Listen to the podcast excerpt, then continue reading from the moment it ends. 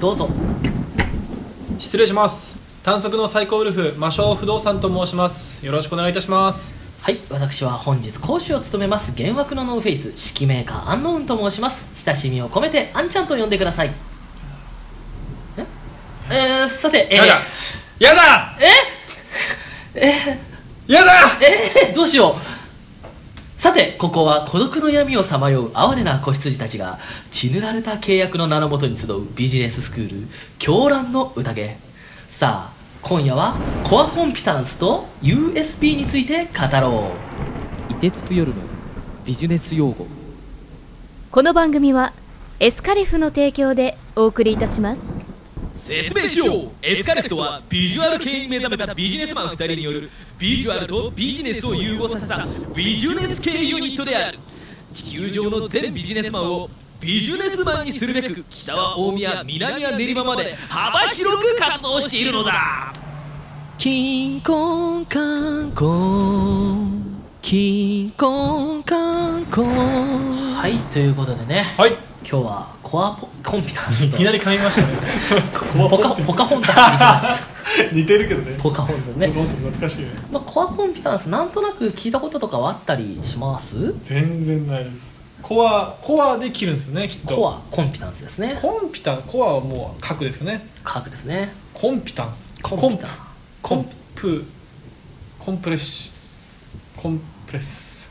英語で言うとコンペって英語にテコンンスペテンスコンペテンスですねコンペってあのゴルフとかののコンペに今いや多分コンペティション語源的にはそうなのかなと思ってコンペにテンスなんではあこれ分かれてないですけどコンピテンスコアコンピタンスコアコンピテンス高3だこうさはいはい これですね、えーはいある企業の活動分野において競合他社を圧倒的に上回るレベルの能力競合他社に真似できない核となる能力のことを指すと全然目が合わないです ねどっかを見ているかのようなねどっかを見ているようなまああの全然頭に入ってこなかったもう一回お願いしますなぜかえーですね、よえーまあ、あるはい企業の活動分野において、競合他社を圧倒的に上回るレベルの能力競合他社に真似できない核となる能力要するに感出しといてそのままじゃないです そかのまま同じこと言ってるだけあーまあ、ぶはっいちゃけ御社の強みはってやつですよねうんあなたの強みは何ですかっていうのと同じうでんただ、まあ、そうですねだ例えば、えーマクドナルドのコアコンピタンスはっていうとですねたバまリたューですかまバリューニュース記事をねちょっとあなたのバリューはっていうのと似てますよねうんあなたの価値は、うんうんえーこれニュース記事がちょうどあったんですけれども食べて楽しめる最高のレストランっていうのがコアコンピタンスだそうですあそれは自分で作るものなんですかそ外から見てとかじゃなくて基本的にはまあ自分ですね、まあそう経か営戦略の言葉なんでやっぱり我我が社のコアコンピタンスはとかって言ったりするわけですよへーなるほどやっぱ方針があった方が分かりやすいというかラベリングっていう感じですよね、そうですね社内もまとまりやすいですしそこにな向んかでってね企業理念とかだったりする場合もあります必ずしも企業理念がコアコンピタンスではないんですけれどもで似た言葉で今強みはって言ったんですけども、はい強みって表現になるときは実はもう一つ言葉があって、はい USP っていうのがあるんですけどお繋がってくるんですねつながってくるんですようんこれがですね何の略かじゃあ何の略だと思いますあー USP ですよね USP です強みという意味で御社の強みはっていう時にコアコンピタンスって言い方の他に USP はって聞き方する場合もありますああなんだ U U じゃあだってどどれが一番わかりやすいうーん U が一番分かりやすいんじゃないですかねえ強みはって言われてるんで強みあ U U U で強み競合他社と比べてってことなんではい比べる比較比較比較すらするまでもないぐらいですね独独占的なああ近くなってきましたねきたきた近いですねえなんだなんだなんだ意味的には U U U ワン U ワンワンほら U U オンリーワン的なねもうオンリ世ーワン的な界に一つだけの花的な感じですよえアンアンタッチャボいやーあんたちょっとちょっと触れちゃいけないです えアンアン的なやつじゃないアン的なあんあんではないですねアンではないいいえそうですね、D、データベースをね普段触ってる人がいれば多分いないと思うんですけどデータベースの時にもで、えー、U 使いますねなんだなんかもうちょっと俺が気持ちよく回答できるようなちょうどいいヒントください日本では意味が違っちゃってておう面白い人だねって時に使われたりしますねユニーク世界はあユニークこれ本当は面白い人っていう意味じゃなくて個性をユニークっていうんですよねどで、D、データベースの話を出たのはデータベースって一域って日本語に直すと意味わからない言葉があるんですけど一息一域一位な値とか言うんですよ漢字で意味不明ですよね、うんめっちゃ張ってますけど大丈夫大丈で夫ですすかかめっちゃね意味不明な1位ってどういうことかっていうとダブらない おーデータベースってダブらないナンバリングが必要で、はいまあ、001002003みたいな感じっていうのを値を当てるときにユニークキーって言葉を言うんですよやっぱりうーん1なキーですねうんうんうん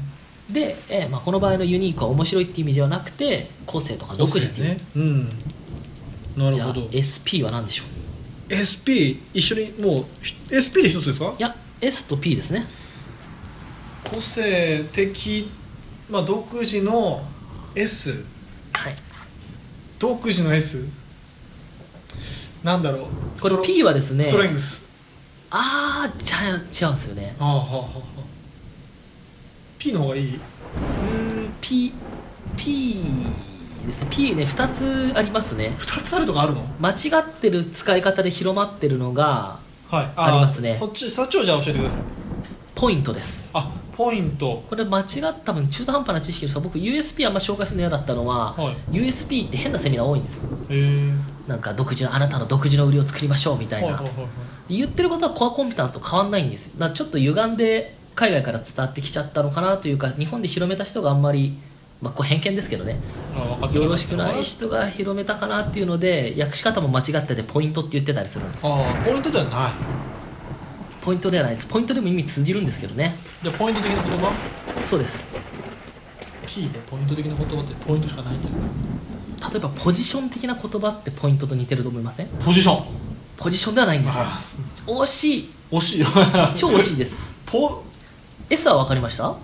S もな何もわからないですまだ大ヒントは S, S の方の大ヒントは、いさっき言ったように独自の売りなんですよ売りセールスセールああもうちょいもうちょい ING ING セセーリングセリングですセリングああここで学のなさを露呈するいやいやい やもう僕のヒントの出し方が悪いっていうね可能性もありますセんでリねングねユニークセリングユニークセリング P そう P あもうだいぶ来ましたねだいぶ来たもうもう言だわかれらユたこと言っニーてるクだけセリンですけグどポイントって言っちゃってる人はいるんですけどこれも別に間違えたは言わないですけど言いがち言いたくなるでもね、独自の売りの点はって言って、まあ、通じなくはないですユニークセリングポイント、うんただ元々の言葉はポイントじゃないんですよ実はポイントじゃないでもポイント的な言葉ポイント的な言葉ですまポあジシポョインでントもなでいも間違ってないです説明するときにはだから多分このまま分かりやすいユニークセリングポイントで広まっちゃったんだろうなっていう P パピプペポどれ P ですね P P あププですねププレゼンテーション違いますプププの後にポですね ププポいやその間にそれ間に入ります けどこの謎々のコーナーいりますだから 何回か前からちょっとねこうはぐらかす感じで始めましたけど僕が気持ちよく答えたいっていうなるほどうんえーとポイントじゃなくてさっきポジションって言いましたよねはいポジションが、えーそうですね超クロートな感じですえポジションがクロートな感じそうです分からんクロートといえばえクロートといえばクロートといえば達人達人達人マスターああそっち行っちゃうかそそっっかちじゃない達人その業界で食ってる人的な あプロフェッショナルおほうときたらユニークセリングプうんポピ「プ」が来て「ポ」 間間がプロポリスプロポリスユニークセリングプロポリス 違うプロポリスでも多分ユニークセリングですねプロポリスある意味そこが売りじゃないですかやっぱり、そうですねプロポリスって蜂蜜から取れるやつですよねそうですねロイヤルゼリー的なそうそう、ねロイヤルゼリー的な ねす独ごい自あふわふのわふわふわした感じで話してますじゃあ答え言っちゃっていいですかねいいですプロポジションですあもうだいぶ近くまで来てたのに P でポで、プロポジションなんてこと知らないですよ、ねえ、だからみんなユニークセリングポイントって言っちゃうのかもしれないですユねニークセリックプロポジションユニークセリングプロポジションです USPP な感じしませんいやプロポジプロポジションって一個の言葉なんですよプロポジションねプロのポジションで歴史自体はすごく古いんですよね、へええー、1940年からありますねこれ1940へ1940からかなり古いですね、えでも最近本当2000年代入ってから USP、USP って言われてきてるのははい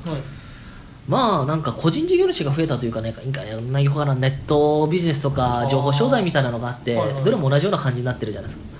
まあ、あのブックオフのせどりで稼げますよとかメルカリの転売でとか海外輸入でみたいななった時に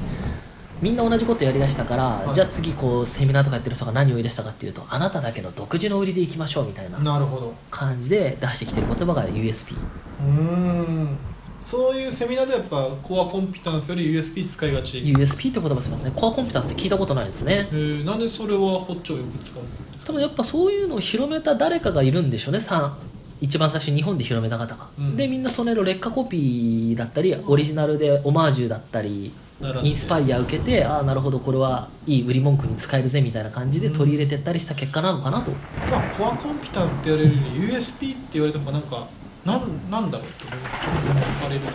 とあとなんか個人に適用しやすいイメージがあるんですねコアコンピタンスだとどうしてもやっぱり企業ってイメージがへー変わんないんですけどね別に個人でコアコンピタンスって言ってもいいですし、あでもまあ定義がある企業の活動分野においてってコアコンピタンスが書いてあるんで,、ね、でも企業専門ですねで USP は別に個人に当てはめてもそれこそあアーティストにも当てはまりますね、うんなるほど例えばねハイドさんのコアコンピタンスはじゃねえやユニークセリングポイントはっつったら、ビジュアルですみたいなあ違 うか違うなまあまあまあまあまあまあどんどん墓穴を掘ってくってるなまあまあまあね独自の売りはっていう 他とは違う、まあそうですよね確かにそうそうかアンノンさんの USP はじゃあ何ですか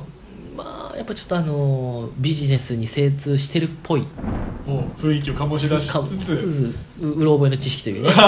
れでもね何が売りかって僕すごく思ったんですよやっぱりはい今の世の中ってネット社会で厳しいじゃないですか間違ったこと言うとすぐ叩かれるみたいな そうですねす叩かれる理由ってやっぱ私専門家ですよ何でも知ってますよでこれが正解ですよみたいな出し方して、うん間違うと叩かれるんですうんなんかこんな感じじゃないって言ってるとうん叩かれない ですそれ強みですそれは自分としてるでしょ そう自分として叩かれないからまあそうですねそうそうそう多分これだと思いますよって言い方してるんで間違いを突っ込まれてもあ間違ってましたか てへへで終わてるへへで終わ れるという 終われるのかな まあでもそうですねはいまあでもこれ商売においてやっぱすごく重要なことなんですねそう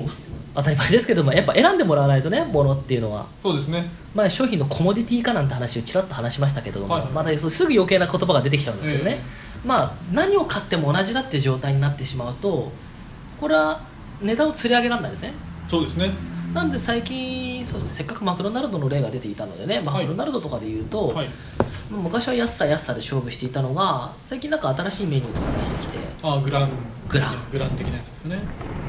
個性ね独自の個性というよりかわかんないですけど売りを作ってきてますよねやっぱり、うんなんかそうそうですね尖ったものをそう作でらすなきゃいけないそこで、まあそれが受け入れられるかどうかはまた別としてまあそうですね、うんまああとだからさっきも言ったように社内でのいうん意識づけのためにもやっぱ弊社我が社のコアコンピタンスはとか我が社のユニークセリングポイントはっていうとそっちの方向をみんな向いて考え出すんであそうですねそれがないとまとまらなかったりしますからねなんですよでマクドナルドでそういえば一つまた思い出したのが、はいマクドナルドのビジネスモデルはってよくうんこれまた変変なセミナーでは別に使われないかなこれあのー真実かどうかわかんないんですけどレイクロックっていう創業者がいるんですね創業者の一人かなはいマクドナルドのはい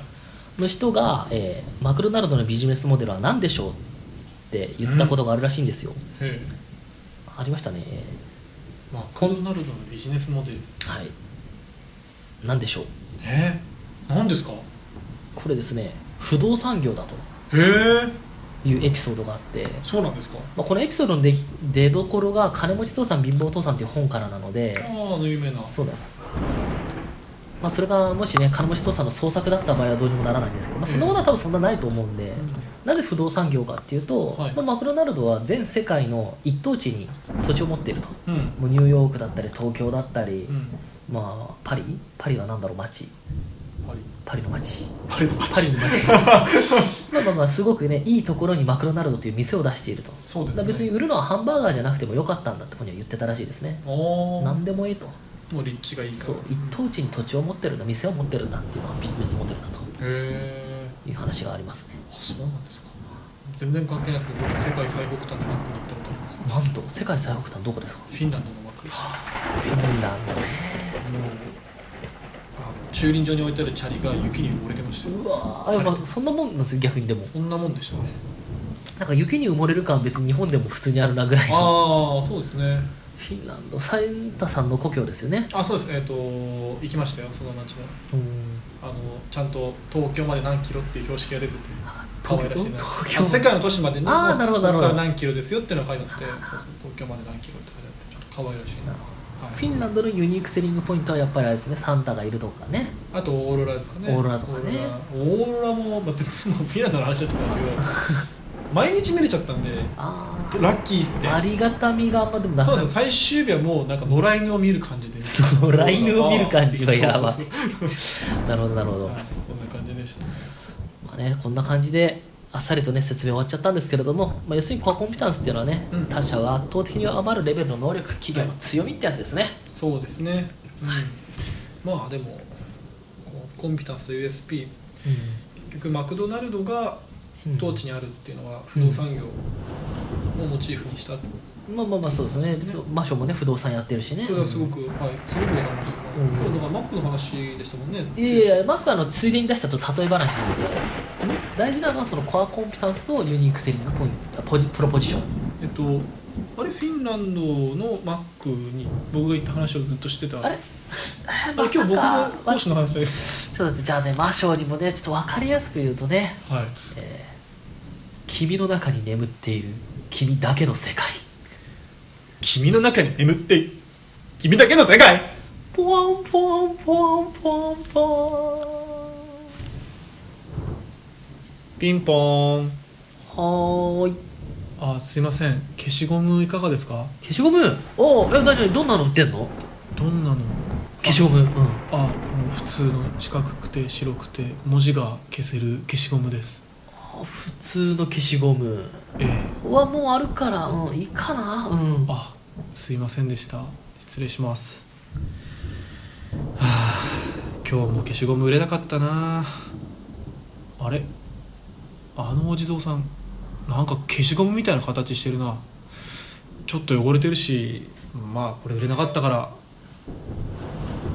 消してみるかゴシゴシゴシゴシゴシゴシ魔性よゴシゴシ魔性よなんだこの声は自分の中だけに眠る自分の世界を消しゴムで見つめ直すのだどういうことだ自分の中に眠っている自分だけの世界ああそういえば学生時代は100点取れないって分かったテストは答えを全部消してしまってたなまあ終了直前に冷静になるんだけど時すでに遅しって感じでうーんあの時全部消していなければないや元に戻せていれば元にそうだこの間ビジネススクールで習った「君の中に眠っている君だけの世界」この言葉のおかげで営業成績はうなぎ登り彼女もできたし宝くじも当たったやっててよかった凍てつく夜のビジネス用語ポワンポワンポワンポワンポワンいいですねおうよかったか携帯が鳴りますね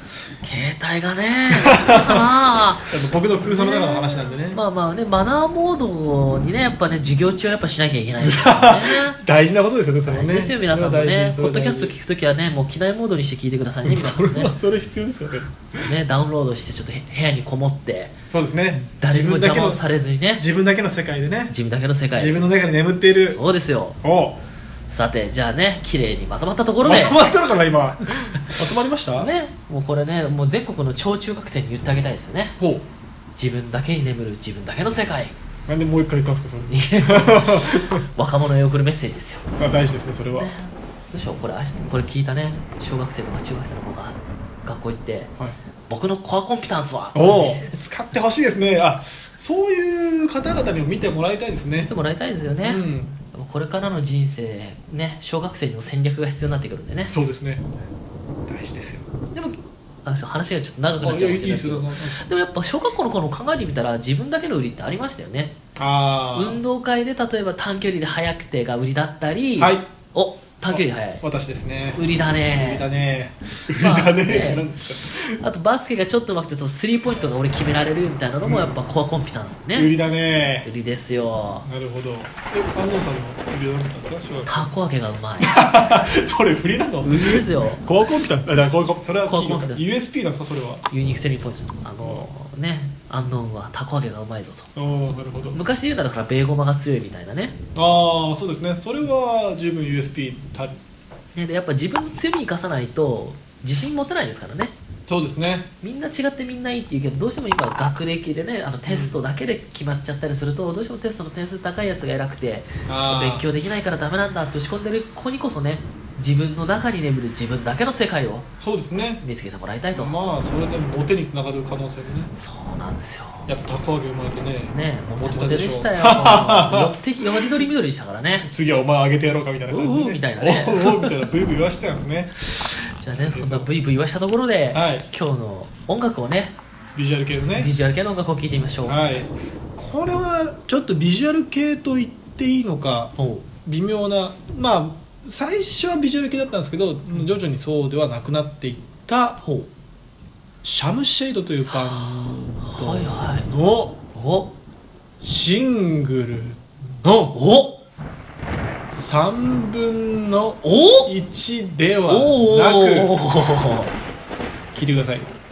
ネバーエンドポチッとなこの番組は著作権の利用許諾申請を行っていないので楽曲を流すことはできません視聴者の皆様は各自で曲をご準備いただきお楽しみくださいはいお聞きいただきましたのはシャムシェイドでネバーエンドでしたあーはいいい歌でしたねあははそんな感じでしたネバーそっちじゃない違うそっちじゃないねシャム制度って言ったらもうやっぱ3分の1の純情な感情のイメージがあそうあかそれの次の次の次ぐらいのシングルかな確かまあなんか気づいたことありませんでしたか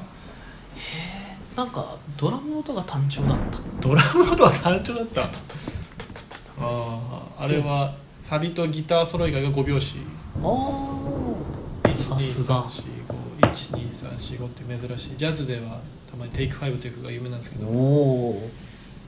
ーまあそういうシングルなのにこういう変拍子を入れていく3分の1も実は3分の1の純情感情も実はギターソロ終わりが3拍子になってたりしてへー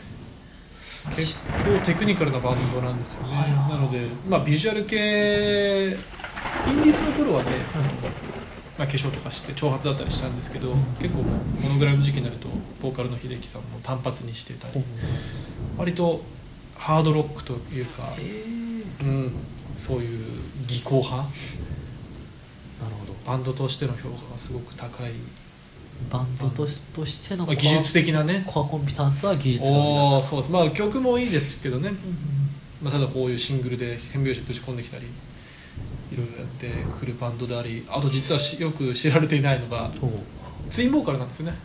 ええー、それ知らなかったです、ちょいちょいギターのカズマさんって方が、まあ、デビューシングルも、まあ、もろツインで歌ってますねハモリとかじゃなくてツインボーカルあハモハモリよもちろんハモリますしそうそうそうそう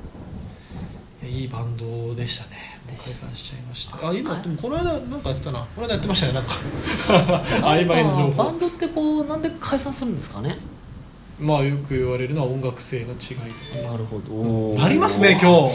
こんなね0時過ぎにねそうですね何が鳴ってるんでしょういやねだって何が鳴ってるかわからないうんそうまあだからバンドを続けていくうちに自分の中のスタイルが変わってきたりとか例えばまあ我々もこうやって安納さんと私でやってきますけど例えば安納さんはもっとビジネス面をあービジネス面を表に出したいといやでも僕はビジュアル系もっとビジュアル系にしたいやうん、うん、ってられるかってもう殴れですよそこでなるほどねそうそう方向性音楽性の違いではあうんやるか、っていくうちにねっていうのもありますしねねわからないですけどあとはまあ単純に嫌いになるとか 単純に嫌いまあわかんないですけどねまあまあまあまあねでもねそのビジネス的に組まれたユニットじゃないんで逆にそれはなさそうですよね僕らはまあそうですねねやりたくて組んでる方なんでなおんか互いなんかそんなにねや柔らかい方ですからねですよねなんか事務所とかがこう連れてきた人たち同士でギュッて作ってるユニットってのは多分崩壊しやすいのかやなってられるか的なねありますけど我々は別になんかぬるっと始まってぬるっとぬるっとね来て、引退も解散も特にないようなね特にないですね死ぬ時が解散だみたいなライフワークライフワークですライよフワークしていきましょうノーミュージックノーライフですよおその心はいや音楽がなかったら生きてないと思うそのまんまじゃないですか まあこれからね、まあ、今日もねさっきツイッターのアカウントも開設してそうですねついにねツイッター始めましたよ皆さんついにだからエスカレフで検索こしれてがね配信される頃にどうなってるかですよそう僕ね夏風邪ひいてしまったんですけどもねあ言い訳モードに入りましたじゃあじゃあねじゃあこれがうん宣言ですよ夏風邪ひいたっていうこのトークをテイクをね、はい夏中に配信するぞとあこの遅れに遅れて冬とかにねい や夏風邪ひいてしまいましたねみたいなあことをそうですよ僕ちょいちょいその時事ネタをね先週もグレイのねてるさんがはいゲームアカウントを最近開設したっていうのをちょいちょい入れてね入れていきましょうどのぐらいズレが出てきてるかねでこの間配信されたのが年あの年末の確か年末か年始だってでもう結構年始行きましたよでも年始は言ってたかな明けましておめでとうって言いました明けましておめでとう言ってましたからねこの間もう配年信明けでされたやつすよがもうもう7月です よいやでもねそういうもんじゃないですかさそういうそういうもんですか だってねナウシカとか今の見るじゃないですかはいナウシカ何年前ですかってそういうことですねそそうういうこと僕らの明なんけだねましておめでとうもきっとみんな振り返って来年の1月とかに、あ懐かしいな明けましておめでとう言ってるなってそうですね長く親しんでもらうためのねそういうことですねそういうこと 戦略ですね戦略ですじゃあこそれんもな感じで、はい、USP の一つということですねそうです配信を遅らせるってそう同じ、ね、だって他みんな同じじゃないですかそれそんなぴったりに配信するって何の特徴もない当たり前のこと確かに配信が半年ずれるこれ珍しいああそうですね冬に夏風邪をひいたっていう情報を聞くのもちょっとオツですよねねそうですよねあそういえば夏ってあったなって思いますねそうそうそうあそういう時期もまたまた夏来るよねそうそうそうああまた生きていこうってことですねそこで 夏が来るまでは生きてみようってそうですでちょうど夏が来る頃に僕らの冬配信が始まっていいですねあいい季節だったなって今日暑いな暑いなと思ってたけど、うんちょっとこの配信聞いて涼しい気分になれたあらあねー大事なってほしいですねあでも実際真面目な話ちょっとまたしちゃいますけど、はい